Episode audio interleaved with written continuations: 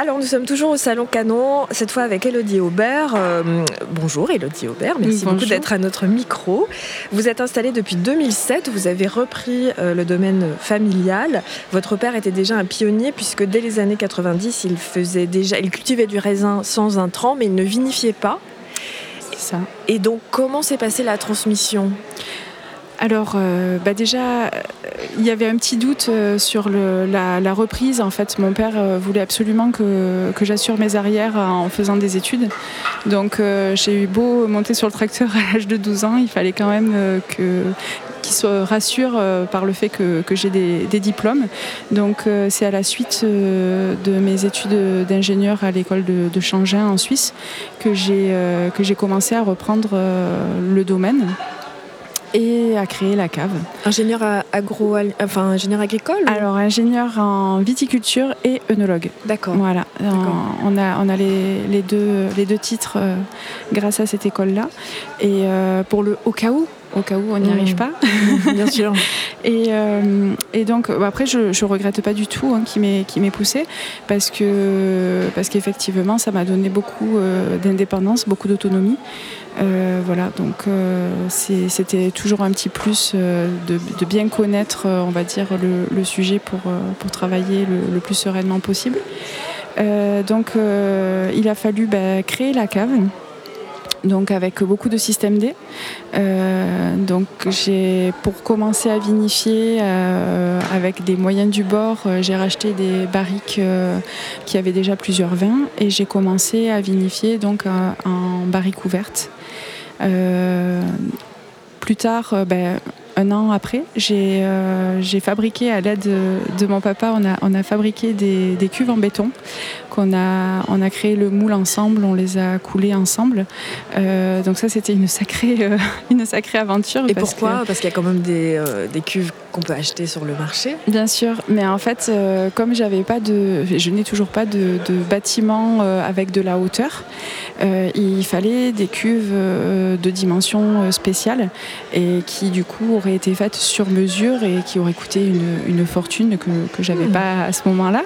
Et donc je, je, suis partie du principe que de toute façon, quoi qu'il arrive, il fallait que j'arrive à vinifier.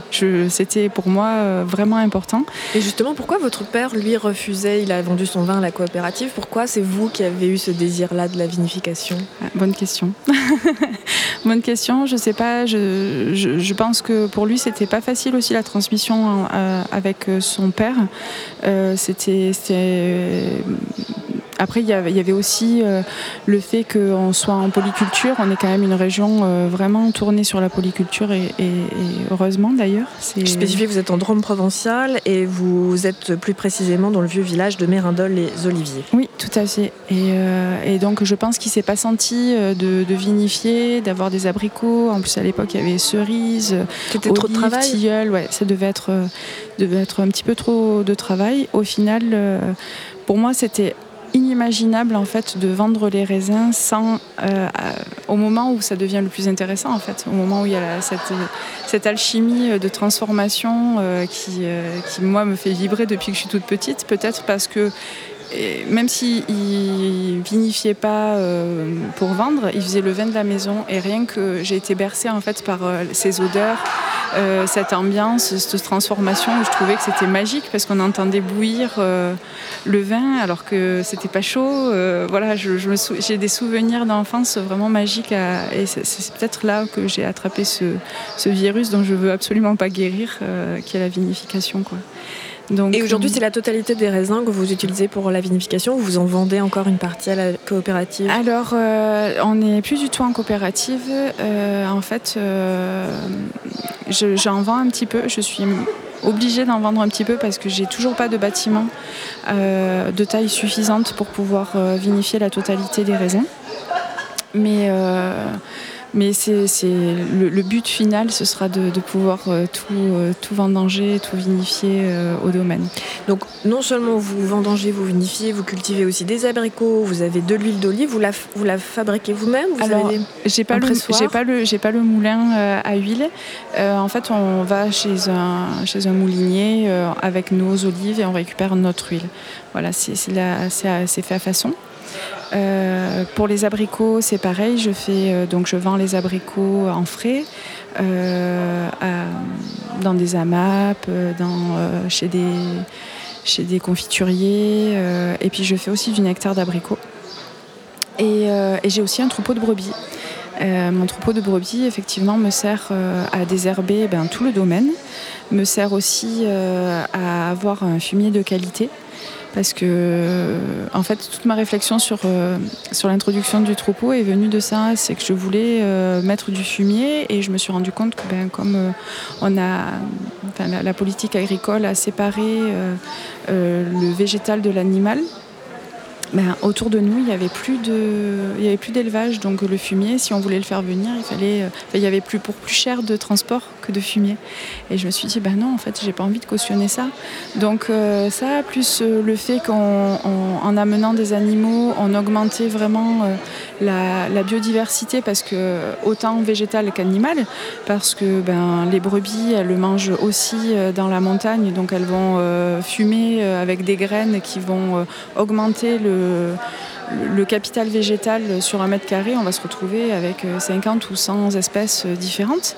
Euh, et puis, qui dit brebis dit mouche, donc hirondelle, donc autres, autres animaux. Et en fait, j'ai vu, même si c'était assez important comme biodiversité dès le départ, puisque mon père travaillait déjà euh, très proprement, ben là, c'est une biodiversité qui a complètement explosé et où on se retrouve avec, euh, avec une population de nuisibles qui est euh, infime, puisque tout est équilibré autour et, ça, c'est quand même, voilà, c'est mon petit paradis et c'est ma contribution, on va dire, à, essayer de, de, faire tourner un peu ce, ce monde d'aplomb. Voilà. Et les brebis, vous, vous faites aussi du lait et du fromage? Alors, tant que les journées euh, feront que 24 heures, je ne ferai pas de lait ni de fromage. Mm. Non, non, elles sont. Euh, donc, c'est des mérinos d'Arles. Elles sont essentiellement euh, destinées à, la viande et aussi, j'essaye de valoriser la laine. puisque c'est une laine vraiment qualitative, puisque bah, elles sont dehors quasiment tout le temps, sauf la nuit où elles sont en bergerie pour, pour euh, que je puisse récupérer du fumier, parce que si elles étaient dehors tout le temps, je n'aurais pas cet or noir là. donc, euh, donc voilà. et, donc vous pouvez spécifier ce que vous avez dit tout à l'heure sur la politique agricole?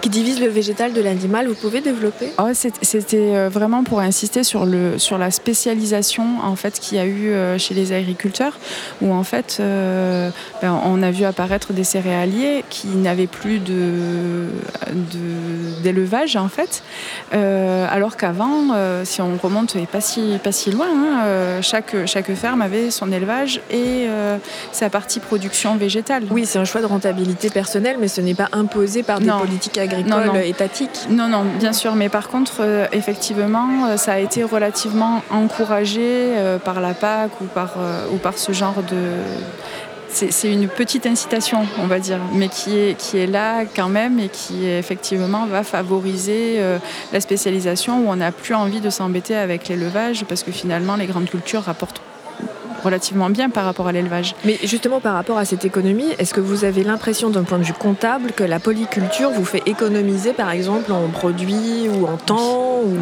Ah ouais, énormément. Énormément. Alors euh, en temps, je sais pas. je, je suis pas sûre, mais euh, par contre, euh, c'est oui, évidemment, ce sont, ce sont, des économies parce que vu qu'on arrive à, un équilibre, bah, j'ai quasiment jamais besoin d'intervenir sur, euh, sur le domaine puisque bah, tout, tout, se régule pas tout seul. pas de, de, mildiou, pas de idiome. Alors ça très très peu effectivement. alors l'endroit s'y prête vraiment particulièrement. On est dans une région qui est quand même assez sèche. moi, je suis à la cime d'une petite colline, donc toujours avec un petit peu de vent.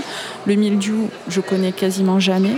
Par contre, effectivement, je ne peux pas en dire pareil avec l'oïdium parce que, parce que voilà, là, là, on est plus sur un terrain euh, sensible, euh, mais, euh, mais qui finalement, enfin, voilà, ça s'équilibre assez bien. Donc, c'est c'est assez intéressant finalement. Et comment vous expliquez que le petit paradis, l'écosystème que vous avez créé, qui fonctionne, ne fasse pas plus d'émules Alors, je, je, sais pas, peut-être que là l'endroit s'y prête particulièrement. J'imagine que quand euh, on a 2, 3, 5 hectares euh, au milieu euh, de plein de voisins, bah, c'est plus compliqué à mettre en place. Combien d'hectares? Alors en fait, moi j'ai du coup 8 hectares de, vignes, 3 hectares d'abricotiers, et puis, puis après il y a les, tous les arbres d'oliviers qui sont plantés un petit peu partout. puis après il y a la montagne. En fait, ce qu'il y a, c'est que mon domaine est d'un seul tenant et j'ai pas de voisins en fait. Ma voisine c'est la, la forêt. Donc euh, j'imagine que c'est beaucoup plus facile euh, pour moi d'avoir créé ça que quelqu'un qui va se retrouver au milieu de, de plein de, de voisins mm. avec les contraintes des animaux qui peuvent euh, effectivement aller euh, aussi chez les voisins. Enfin, voilà. Je, je comprends aussi que ça puisse compliquer un petit peu et, freiner. Et puis ça veut dire aussi accepter d'être, d'avoir des animaux, c'est accepter bah, de, que ce soit plus compliqué pour pouvoir s'échapper aussi. Euh, et, là, euh, bah, c'est heureusement qu'il y a euh, les générations passées. Donc mon père qui, qui lui veille sur, sur les brebis à chaque fois que je dois partir en salon, parce que bah, c'est une réalité, sinon je ne pourrais pas être là aujourd'hui. Donc voilà, c'est aussi une forme d'entraide qui, qui, intergénérationnelle. J'ai cru comprendre que vous travaillez en couple. Alors non, non, je, suis euh, alors en ce moment euh, un petit peu plus parce que comme euh, on attend un heureux événement, bah, je commence à peiner un peu dans le travail, donc mon compagnon me, me, donne un petit coup de main. Mais lui a sa propre a sa propre ferme en fait et il fait de, il a un côté bûcheronnage et un côté où il élève des, des vaches allaitantes, des aubracs. Donc euh, du coup, il est déjà bien occupé pour lui. Euh, Donc les 8 hectares de vignes, plus les 3 hectares d'abricots, plus les oliviers, vous le faites seul avec votre père? Alors euh, oui, même mon père maintenant étant à la retraite, euh, il, est, il est très occupé parce que tous les retraités du coup sont, on le sait bien, sont, sont très occupés ailleurs. Donc voilà, ouais non, pour l'instant... Et vous n'avez pas d'employé Alors ben là du coup j'ai employé mon ancien apprenti qui était parti depuis quelques années qui va me remplacer pour mon congé maternité. Mais sinon, à la base, effectivement, je, travaille toute seule. Impressionnant. Alors, vous savez que Fille de Vigne est un podcast féministe. On s'intéresse beaucoup aux questions de sociologie autour du vin, de la production de vin. Et je voulais savoir, euh, bon, là en plus, j'apprends que vous êtes seule à, faire tout ça. Euh, est-ce que vous avez déjà rencontré des difficultés en tant que femme? Oui, oui, oui. je ne peux pas dire le contraire. Euh, multiples, la plupart me font sourire. C'est de là qu'est né le salon euh, Canon au final, puisque je racontais une anecdote où en fait, donc, comme je suis en polyculture, je fais le nectar d'abricot, l'huile d'olive. Donc les, les clients sur un salon, je ne sais plus lequel, quand ils avaient des questions à poser sur le nectar ou l'huile d'olive, ben, ils s'adressaient à moi. Et puis ce jour-là, voilà, la nourriture, normal. Et, euh, et ce jour-là, j'avais euh, mon stagiaire avec moi sur, euh, sur le salon. Et du coup, tout le monde posait des questions sur le vin à mon stagiaire, puisque bah, c'était évident que c'était lui qui faisait le vin. Puis moi, je m'occupais de, du nectar d'abricot et de l'huile d'olive. Après, bon, voilà, ça, ça, me, fait, ça me fait sourire. je fais mon. Voilà, c'est une des des réflexions auxquelles euh, je me suis dit mais pourquoi pourquoi en fait je suis invisible? Pourquoi euh, dès que dès qu'il y a un homme euh, quel qu'il soit à côté de moi ça va être lui qui serait légitime dans le vin et, et qu'on voit pas en fait ce que je fais? Et donc ça, c'est vrai que ça a été un sujet un peu douloureux au début, puis voilà, maintenant je préfère en rire. si c'est pareil, à chaque fois qu'on devait aller voir pour du matériel agricole, euh, euh, si, si, j'y allais seule, on me disait Ah, vous venez prendre des renseignements pour votre papa ou pour votre euh, mari? Bah, non, en fait, c'est. Mais avec les années, parce que là, ça fait quand même un petit moment que vous êtes installé. Aujourd'hui, on vous prend quand même un peu plus au sérieux. Un petit peu plus, effectivement. Ouais, ouais. Ben, même ceux qui ont un peu des doutes, euh, finalement, euh, au fur et à mesure de la conversation, ils comprennent bien que, ben, en fait, c'est moi qui suis sur le tracteur, c'est moi qui, euh, m'occupe de prendre toutes les décisions et qui, voilà, il y, a plus. Puis je pense qu'il y a quand même plus d'ouverture. moi, quand, pourtant, je suis pas si vieille que ça, mais quand j'ai commencé mon BTS, j'avais fait le choix de le faire par apprentissage. Ah mais, euh, non, on ne peut pas prendre une femme, vous vous rendez pas compte, euh, vous êtes une fille, vous allez... Mais non, vous n'avez pas votre vous place, allez... vous allez faire tourner le vin si vous, ah, quand vous avez vos règles. Ça, vous l'avez entendu bah oui. Dans quelle région euh, Dans les Côtes-du-Rhône, ouais, ouais, proche, pas si loin, pas si loin de, de chez moi, ouais. C'était en quelle année eh bien, c'était en 2000. c'est extraordinaire quand même. C'était en 2000 et je pense que, que, ça doit rester encore un peu dans les têtes. Euh, bon, je pense que ça s'est vraiment ouvert, mais voilà, il y, y, a toujours cet esprit de dire mais oui, mais qu'est-ce qui, qu'est-ce qui se passe Pourquoi Est-ce que vraiment euh, euh, tu vas avoir assez de force Oui. Voilà, il y, y, a aussi ça qui rentre en jeu où souvent on me dit mais, mais tu vas pas y arriver. Bah, et vous, intérieurement, c'est des questions que vous vous êtes déjà posées? Alors, euh, de, temps en temps, effectivement, j'ai pas la force physique, et ben, ça me demande de, trouver un système D. Et euh, parce que je peux pas faire avec euh, mes muscles, je le fais avec mon cerveau en fait. Qui est un muscle très puissant. Exactement, avec lequel on peut, on peut soulever des montagnes. Euh, et, voilà, et euh, ça va être euh, se servir de levier, ça va être rallonger tout le matériel agricole qui est fait pour effectivement des gens qui ont des grandes jambes et qui ont des grands bras, et voilà, chose que je n'ai pas. Le tracteur par exemple? Oui, par exemple pour le tracteur, et en fait j'ai fait plein d'adaptations. des, alors c'est ouais, vraiment que du système, mais par contre ça me permet d'être totalement autonome et de, et de pouvoir travailler toute seule. Après c'est vrai qu'il faut, il faut avoir des bonnes bases de bricolage. Oui. de mécanique, de tout ça. Mais, euh, mais voilà, enfin, j'ai tellement toujours rêvé de faire ce métier, j'ai tellement toujours. Euh, c'est une passion que du coup, euh, ça nous donne des ailes, quoi. Qu'est-ce que ça vous fait aujourd'hui de vous retrouver dans un salon 100% vigneronne? C'est votre premier, la première participation? Vous l'avez fait toutes les... J'ai toujours été là. D'accord. J'ai toujours été là et effectivement, euh, c'est... Euh, bah, en fait, euh, du coup, je me dis que les gens ne se posent pas de questions. Ils savent là pour le coup que c'est la vigneronne. Hein. c'est ça. Parce que là, en plus, vous êtes derrière votre stand avec un homme. Oui. Qui est votre compagnon, je crois. C'est ça. Et donc là, forcément, les gens se tournent vers vous. Ils voilà, savent. Ils savent. Du coup, c'est établi qu'effectivement, là, c'est moi qui fais le vin. Quoi. Et c'est reposant ou c'est qu'est-ce que ça vous donne une assise? Qu'est-ce que ça fait? Oui, c'est ça, ça, fait du bien en fait. Ça mm. fait du bien de se sentir euh, reconnu juste pour ce qu'on fait. Euh, après, euh, je, crois qu'égoïstement, en fait, je le fais pour moi ce métier-là. Mais quand quand c'est reconnu et que et qu'on a on peut baisser la garde, ça fait du bien.